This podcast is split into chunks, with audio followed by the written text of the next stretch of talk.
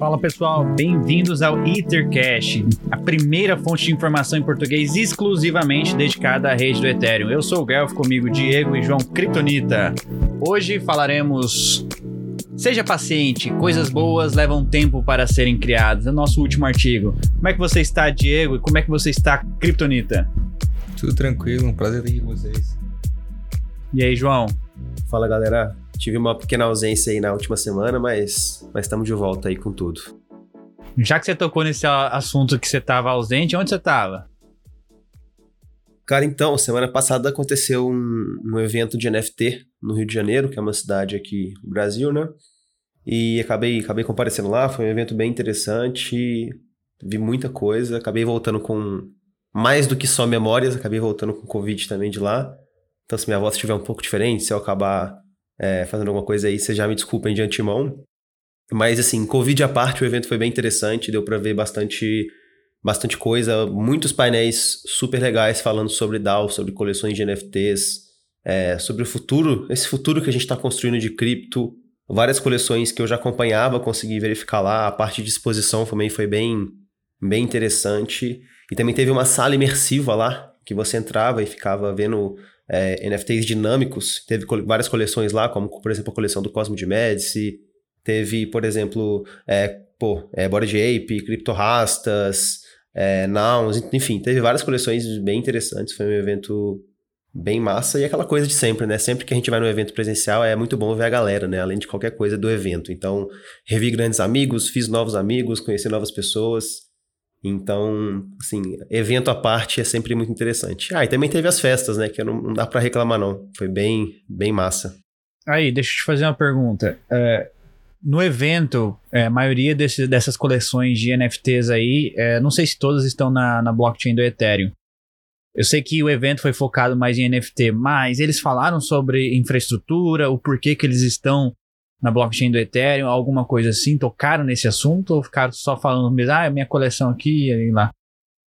Cara, eu. eu a, a, maioria das coleções que estavam participando ativamente do evento estão na blockchain, na blockchain Ethereum.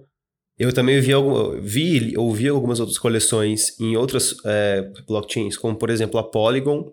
Cheguei a ouvir uma pessoa ou outra, mas não de dentro do evento, mas pessoas que eu conheci lá, é, falando de Solana. Mas, via de regra, o consenso são blockchains relacionadas a, a Ethereum, né? Mas acaba que no fim do dia ninguém falou muito sobre infraestrutura de blockchains, mas falou mais sobre como que a coleção funciona, por que, que a coleção funciona. Mas achei bem legal também, eu até esqueci de mencionar isso, uma coisa que o evento trouxe bastante a pauta de representatividade feminina nesse espaço Web3, né? Trazendo mais mulheres, fazendo mais coleções voltadas para mulheres. Então achei bem, bem massa ter esse viés também, que a gente sabe que muitas vezes nos eventos criptos são muito focados em em homens e, e pô, no público masculino, né?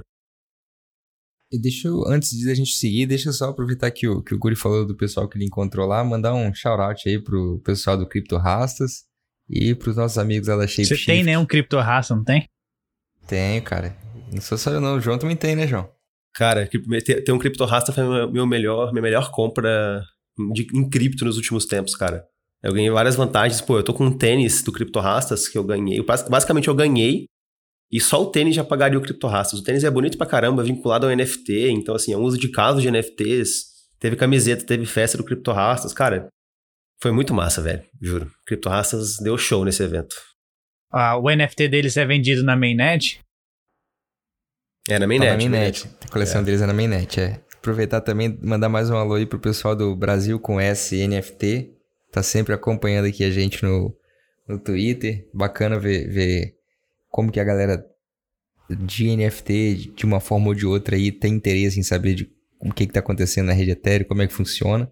E deixar já uma curiosidade aqui, nessas últimas semanas, né, com essa questão de, de NFT em voga, principalmente por conta desse evento, eu reparei que muito, muitos artistas brasileiros têm entrado no, no mundo de cripto para lançar suas coleções e tudo mais e estão usando a blockchain Tesos. E aí, se você está ouvindo a gente, né, tá, tá, tem o nosso, acompanha o nosso Substack ou o nosso Twitter, manda uma mensagem para a gente. Eu fico realmente curioso de saber por que a opção pela blockchain Tesos. É, fica, fica aí a, uma curiosidade mesmo. Já que você tocou nesse assunto aí que, é, que o pessoal tá indo para blockchain Tesos, por que que você acha que uh, as pessoas deveriam usar a blockchain do Ethereum para lançar sua coleção de NFT? Principalmente para segurança. Isso a gente tem, tem falado aqui há mais tempo, né? É, nos, desde os primeiros episódios a gente, a gente explica por que, que a quantidade de nodes rodando a rede, a descentralização, tudo isso auxilia na segurança. É, e, e, a minha suspeita, eu entendo que a rede Ethereum né, tem um custo de operação ali, até um custo relativamente alto, dependendo do que, que você vai lançar ali nela, dependendo do valor da sua peça. Mas o que a gente tem visto é que todas as coleções, não vou dizer que todas as coleções de sucesso, porque a gente tem coleções de sucesso em todas as blockchains, mas as coleções com valor agregado muito alto têm sido lançadas na rede Ethereum. E aí, né, dependendo do que você vai fazer, da peça que você vai vender, a, a, às vezes aquele custo me parece, bem, do seu ponto de vista em arte eu sou leigo, mas me parece razoável você manter uma peça de arte sua que você é, é considera super importante na blockchain mais segura. Ou né? Não estou falando de, de Bitcoin que não dá para ter NFT lá na blockchain Bitcoin, né? Mas que não sendo Bitcoin, é a blockchain mais segura. É, e, e, assim, atualmente, com, com essa situação do mercado, as taxas da. Isso é incrível, né? As pessoas têm usado um pouco menos a rede e as taxas estão muito baixas. No final de semana eu mintei alguns NFTs, fiz umas transações pagando centavos de dólar em, em transações. Então talvez agora até seja uma oportunidade boa. Se você estava reclamando das taxas na rede Ethereum, talvez agora seja uma oportunidade bacana de você lançar sua coleção na rede Ethereum. Rede Ethereum ela conta hoje com 404 mil validadores, o que faz da rede extremamente descentralizada e segura.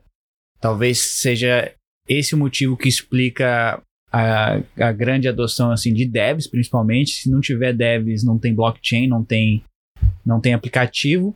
Então, se, não, se, a, se a blockchain que você usa tiver com pouco dev e não tiver fazendo dinheiro, não tiver receita, se torna um negócio insustentável, porque acaba que no final blockchains vendem blocos.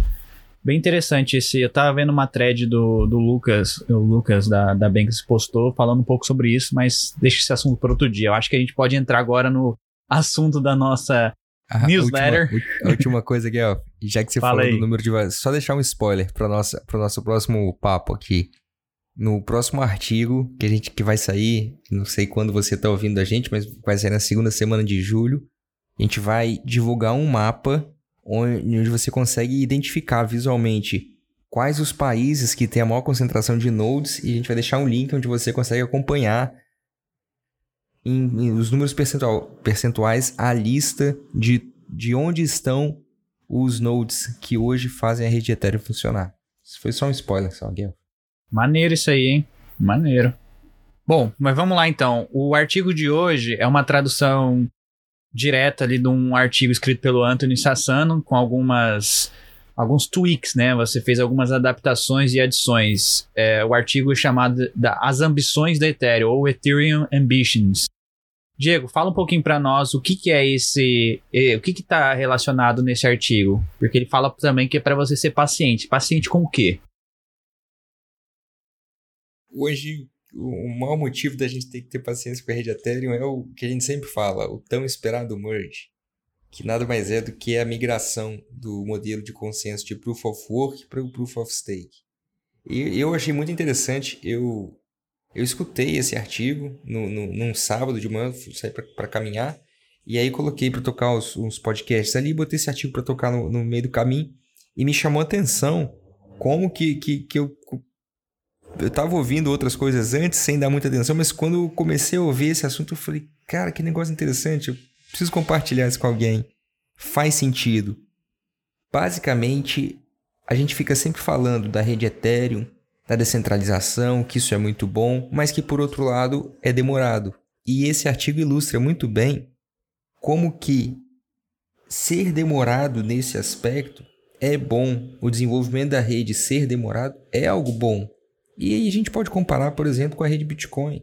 Teve a última atualização grande que teve foi a Taproot. Demorou anos para ser desenvolvida. O pessoal discutiu isso durante muitos anos. E a gente vem tratando sempre, em relação à rede Ethereum, sobre o merge, falando de, de Ethereum se tornar uma blockchain cujo consenso de validação é o modelo Proof of Stake. E, no, e alguns artigos atrás, e, e alguns episódios, a gente comentou que a ideia de Ethereum ser uma rede Proof of Stake existe desde a origem, desde 2014. Quando a Ethereum foi criada, já existia a ideia de, em algum momento, ela ser uma rede Proof of Stake. E aí a gente olha para trás e fala assim, putz, mas já passaram oito anos desde a fundação da, da, da rede, desde a criação da rede Ethereum, desde a Ethereum entrar em atividade, e ainda não aconteceu o, o Proof of Stake. E esse artigo explica mais ou menos o porquê dessa demora e por que, que isso é bom. E aí o primeiro parágrafo diz por que a evolução da rede Ethereum é tão lenta e como você estava falando aí que tem o roadmap da, da Ethereum ele é, é desafiador. É, o pessoal ele não tem, o pessoal não tem muita paciência, o pessoal quer ficar rico da noite pro dia. Então a gente vê muito isso em todos os ciclos do mercado de cripto. A galera entra, começa, ah, essa blockchain vai explodir, esse token vai explodir, todo mundo compra, sobe, depois cai. O Ethereum, ele tá, é, as pessoas que estão desenvolvendo o Ethereum, a comunidade em si está olhando para o longo, longuíssimo prazo. Estou falando de 5, 10, 20 anos. A gente tem que ter em mente o que a gente está construindo aqui é, é algo que nunca foi tentado antes, certo, Diego? É algo totalmente diferente de qualquer outra coisa é, feita antes. Então não adianta fazer as pressas para amanhã der algum problema. A gente precisa pôr em mente que o que a gente está criando aqui é um novo sistema financeiro, é a nova internet descentralizada, correto? E, e não só isso, né? Eu acho que a gente tem que lembrar o pessoal que a gente está falando de uma mudança que vai impactar muita coisa no ecossistema, né, cara? Não é uma mudança simples. Então, por mais que muitas vezes o pessoal fica falando, ah, mas não tem consenso, tem gente que não concorda com essa mudança pro, pro Proof of Stake. Mas, pô, galera, vamos ser bem sinceros, nenhuma mudança grande no mundo tem consenso de 100% das pessoas, né, cara? Logicamente e tendencialmente pessoas não vão, não vão sempre concordar com tudo.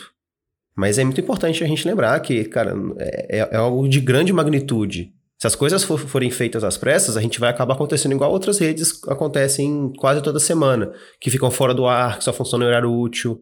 Então, pô, os desenvolvedores estão trabalhando há anos para entregar algo de qualidade e algo que possa ser utilizável. Se eles tivessem feito isso tudo em um ano, a gente ia estar igual outras redes aí que quase não funcionam. Quando a gente precisa, a gente não consegue contar com elas, né?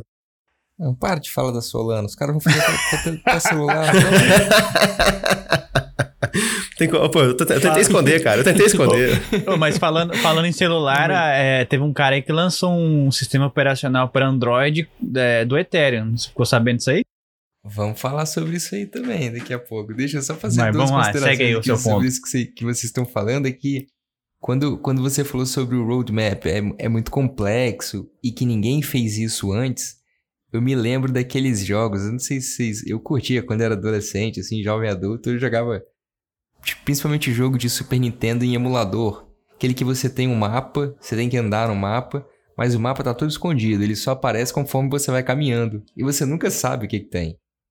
Então, isso ilustra, eu acho muito bem, o que, que acontece com o Ethereum, porque ninguém fez isso antes. Ninguém tentou criar uma rede descentralizada em que você conseguisse otimizar que, que né, essa crítica aí. Depois, outro dia a gente conversa sobre contratos inteligentes não serem contratos ou não serem inteligentes, mas enfim, você ter programas rodando em cima de um praticamente um sistema operacional para automatizar uma porrada de coisa da vida, não só no aspecto financeiro, de uma forma que você não precise de uma autoridade central que, que, que controle aquilo tudo. Ninguém nunca tentou fazer isso. Nunca. Então, é, é algo enorme, assim, é, é, é um esforço hercúleo e ninguém sabe qual é o próximo passo. Porque ninguém nunca tomou, ninguém seguiu esse caminho antes. Então a gente tem que ter isso em mente. É, é muito complexo. E você falou e aí que a. Desculpa, Vai continuar. Não, pode falar. Pode seguir. Eu ia, eu, eu ia dizer que você disse aí também que é, a rede é, estão construindo uma rede descentralizada, que é o Ethereum, de forma descentralizada também. A comunidade também é descentralizada. Por isso que as coisas levam mais tempo também. Imagina você construir alguma coisa com alguém que você nunca viu na vida, que mora do outro lado do mundo. A comunidade precisa entrar num consenso e isso leva, acaba levando mais tempo. Não é uma, uma startup da vida que ah, vamos fazer e tal, vamos acelerar. Não, não existe. É, uma, é a comunidade é, em si que, que vai fazendo, é uma né? empresa, né? A gente tem que ter isso em mente. A Ethereum não é uma empresa. Também não é uma DAO. não é uma... É, é uma organização é, bastante autônoma, bastante descentralizada. Então, imagina, né? As, as pessoas, os desenvolvedores estão criando a rede Ethereum, estão espalhados pelo mundo. Então, hoje, eu e o João estamos num fuso horário diferente do Guelph. A gente tem que se coordenar para combinar um horário e gravar. Então, às vezes eu começo a fazer alguma coisa aqui do Ethercast, vou dormir e aí eu, daqui a pouco já está na hora do Guelph acordar, o Guelph vai dar uma olhada no serviço que eu fiz e a gente vai, vai trabalhando assim. Imagina isso expandido para um, nível global. Então, os desenvolvedores estão espalhados pelo mundo inteiro. Nem todos eles falam inglês necessariamente, assim, obviamente, né? assim, inglês não é a língua, a primeira língua deles, mas os caras estão, eu tô falando cara porque normalmente, se vocês, a gente vai, vai falar sobre isso, os, os nodes estão basicamente concentrados no norte do mundo, mundo no hemisfério norte, Europa e Estados Unidos. Então, normalmente é um cara branco é, é entre 20 e 50 anos ali da, da, da área da tecnologia. Então, são esses caras que estão desenvolvimento desenvolvendo, assim, na sua maioria, a, a rede Ethereum. Então, os caras estão espalhados pelo mundo inteiro. E aí, às vezes, a, a conversa não bate por questão de horário, por questão de, de. Enfim, diversas coisas têm que ser levadas em consideração. E mesmo assim, as coisas estão funcionando. Não é igual uma empresa que todo mundo se junta, chega em determinado horário, trabalha junto durante o dia, final do dia vai para casa. Nunca dorme, a rede, a rede nunca para e os desenvolvedores nunca param também. Você falou que é pessoal do, da Europa, Estados Unidos, é onde tem a maior consideração de nodes, mas isso não quer dizer que em outros países também não tem. Ásia, é, América do Sul, Austrália. Não, é. Eu, tá espalhado eu isso, no mundo todo mesmo. A comunidade, na Argentina, por exemplo, tem uma comunidade fortíssima de desenvolvedores. A, a, a gente viu no, no Ethereum Rio, que aconteceu em março desse ano, cara, pessoal da América Latina em peso. Mas hoje ainda existe uma concentração grande. O que eu quero dizer é isso. Tem gente no mundo inteiro, de fato, você está correto, mas ainda existe uma concentração de desenvolvedores em Europa e Estados Unidos. Mas a América Latina, cara, não está para trás. Foi muito legal ver, e inclusive eu vou ter oportunidade de ir no Ethereum Latam em agosto. É, cara, a quantidade de eventos acontecendo é, na América Latina é porque é uma comunidade muito forte. Inclusive, em outubro, se eu não me engano, ou setembro, o DevCon, que é a maior conferência de desenvolvedores da rede Ethereum, vai acontecer na Colômbia. É, e a gente está vendo várias empresas, vários protocolos tendo um enfoque bem grande é, no Brasil e América Latina, né, cara? Porque tendencialmente é um mercado que suplica por criptomoedas, né? Um mercado que as, que as moedas estatais, as moedas fiduciárias, são moedas extremamente frágeis, dependentes de um governo que muitas vezes também é extremamente frágil. A gente vê situações de inflação é, totalmente fora, fora, do, do, do, fora do comum, assim, vamos dizer se existe um comum. Então, talvez seja um dos melhores lugares para a gente conseguir fazer essa, essa exploração e essa aceitação de criptomoedas, né, cara? A gente está falando de, de países e localidades que, pô, seu dinheiro hoje vale, vale um, amanhã vale menos de um centavo, cara. Então, pô, criptomoedas resolvem isso, né? Como muitas, muitas pessoas dizem, né, cara? E, não é só América Latina, mas são os, os lugares esquecidos do mundo, América Latina e África. Eu acho que são os dois hubs ali que potencialmente terão uma adoção de criptomoedas, porque precisam. Esses dois lugares, esses dois continentes precisam de criptomoedas e Ethereum veio para solucionar esses problemas. Qualquer pessoa pode entrar na rede de forma permissionless e usar os aplicativos como uma, uma alternativa ao sistema financeiro convencional. Bom, ô Diego, e fala para mim então, o que, que são os Ethereum Killers e eles são mais modernos que o Ethereum? Explica pra gente um pouco sobre isso. Ethereum Killer é, é, um nome que é dado a blockchains de Layer 1, ou seja, blockchain de primeira camada, alternativas a Ethereum. Na verdade, que se desenvolvem ou que aparecem e se vendem como alternativas a Ethereum. E aí vão dizer que. E, e, no início do episódio a gente comentou da Tesos, mas enfim. Tesos, Avalanche, Cardano, Solana. Qual mais? É, enfim. Se me lembrar, pode, pode, pode narrar. Não, não faltam Near. Ethereum Killers. NIR, é verdade. Então, todas essas blockchains, elas aparecem ou, e apareceram sempre depois da Ethereum com a promessa de vamos resolver os problemas da Ethereum. Seja, vamos ser mais baratas, vamos ser mais rápidas e com isso e seremos mais rápidas fazendo mais transações de uma só vez. Então, basicamente, elas tentam resolver uma questão de, de custo de uso da rede e de escalabilidade. Porque vai ser mais rápido você fazer a transação, você vai gastar mais. Como que isso pode ser ruim? E aí vem a, a grande questão. É ruim porque até hoje ninguém conseguiu resolver o, o chamado trilema das blockchains, que passa a ser gira em torno de ou você é muito seguro. Dos, das três questões, você só consegue atingir duas: segurança, escalabilidade e descentralização. Então, se você é muito centralizado e muito seguro, desculpe, se você é muito descentralizado e muito seguro, é difícil você escalar esse sistema, porque a informação vai ter que rodar numa quantidade enorme de nodes. Agora, por outro lado, se você é mais concentrado e é muito rápido, é difícil você ser seguro. Então, todas as outras blockchains que vieram depois da Ethereum prometendo resolver os problemas da Ethereum, na verdade elas abrem mão de alguma coisa. E, via de regra, acabam abrindo mão da segurança. Talvez, e aí eu vou deixar um, um parênteses enorme, é, e até indico para quem quiser saber mais, procura o, o perfil do Lauro Gripa. Ele teve um, né, o, o Guelph e o João gravaram para Bankless Brasil um episódio com ele explicando Polkadot. Talvez a Polkadot venha para tal, eu vou usar bem entre aspas, resolver alguns problemas. Usando um método completamente diferente, a gente não vai entrar aqui porque tecnicamente é bastante complexo.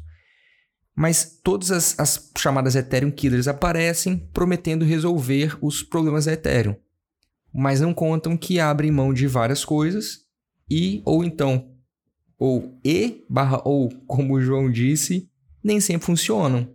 Então são blockchains com as quais nem não necessariamente dá para contar. Por outro lado, o que a gente já viu nos últimos anos é que aconteça o que acontecer, a Ethereum não parou de funcionar. A Ethereum nunca parou de funcionar. Você tem uma contrapartida. Pode ser que, que os custos de transações fiquem altíssimos, quase proibitivos, mas a rede continua segura e funcionando. O mais engraçado é que todas essas outras blockchains, a maioria surgiu durante um bull market.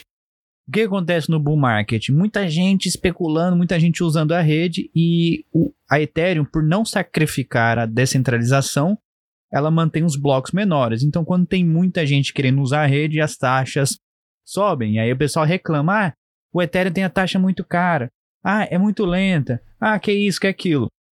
Aí surgiram essas alternativas de Ethereum falando assim: olha, venha para a minha rede, nós somos mais rápidos, a gente tem taxa zero. Mas eles não tinham a segurança. Só que, quando o pessoal está na euforia, poucos se importam com a descentralização, poucos se importam com a segurança. Porque todo mundo festa, tudo euforia, tudo, ah, vamos ganhar dinheiro. Tá? É, é protocolo pagando mil por cento de retorno, é isso aí. Airdrop para cá, airdrop para lá. Mas, entrando no bear market, é, aí começa a ter os problemas. A gente está vendo baixo uso das outras redes, redes caindo, é, saindo, fundos perdendo milhões ali, saindo fora, e essas redes continuam não sendo lucrativas. Em nenhum mundo, é uma rede que não traz lucro para dentro não é não é sustentável ao longo prazo. Enfim, é, no bear market é onde a gente vai realmente saber quem que está aqui para o longo prazo, quem que vai sobreviver, quem que não vai. É, e eu acho que é, as pessoas ficam muito frustradas com o tempo que o Ethereum demora para fazer as implementações, e aí quando surge um concorrente fala, ah, eu vou, faço melhor que o Ethereum, vai todo mundo lá tentar. Mas, como a gente já falou aqui, a descentralização só vai ser importante quando você realmente precisar dela. Quando você vê que temos governos censurando essas blockchains, quando a gente vê que a blockchain cai e aí fazem um. É, como é que é? Eles se juntam para mudar alguma regra do nada, ou então te bloqueia, te censura. Até chegar nesse ponto, até você sentir na pele qual é o problema da centralização, aí você vai. Quando você tiver esse problema, aí você vai dar importância à descentralização. Por isso que o Ethereum, desde o início, falou: pessoal, a comunidade em si, nós vamos focar na segurança, na descentralização e o roadmap vai, vai, vai ser focado na, na escalabilidade. É o que está acontecendo agora. A escalabilidade do Ethereum não vai vir na mainnet. Vai vir através das, das camadas 2. É, depois da, da implementação do merge vai vir o sharding, que vai, vai diminuir ainda mais as, as taxas das camadas 2. Enfim, tem muita atualização ainda a ser feita que vai dar, vai permitir esse trilema, resolver a solução desse trilema no Ethereum. Mas temos que ter paciência. É isso, Diego? Vai demorar. É, vai demorar. A gente não tá falando de um avanço para poucos anos. Vai demorar muito, mas a moral da história é: tem valido a pena. Tem valido a pena esperar, porque o que a gente está testemunhando é a história sendo feita. A gente está testemunhando o nascimento, a, a criação, o surgimento de uma tecnologia extremamente revolucionária que já está mudando a vida de muitas pessoas. E, e, e o João mencionou esse exemplo de uso de blockchain em países, cara, como o Brasil, velho. Inflação aqui. Tinha, teve um, um, meme, infelizmente, eu vou falar meme, mas não foi um meme que, que eu vi hoje, que era assim, é, era uma foto de bolos e bolos de dinheiro falando que, cara, na América Latina, DeFi não é uma alternativa para investimento, é uma alternativa para sobrevivência, com dignidade. E, e, isso tudo tem sido potencializado por essa tecnologia que a gente tem a gente tanto adora e a gente vem aqui toda semana falar sobre ela.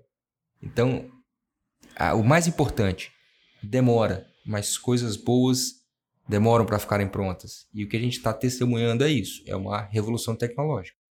Por longo prazo, que vai ser duradouro, por... a gente quer que o Ethereum dure centenas e milhares de anos.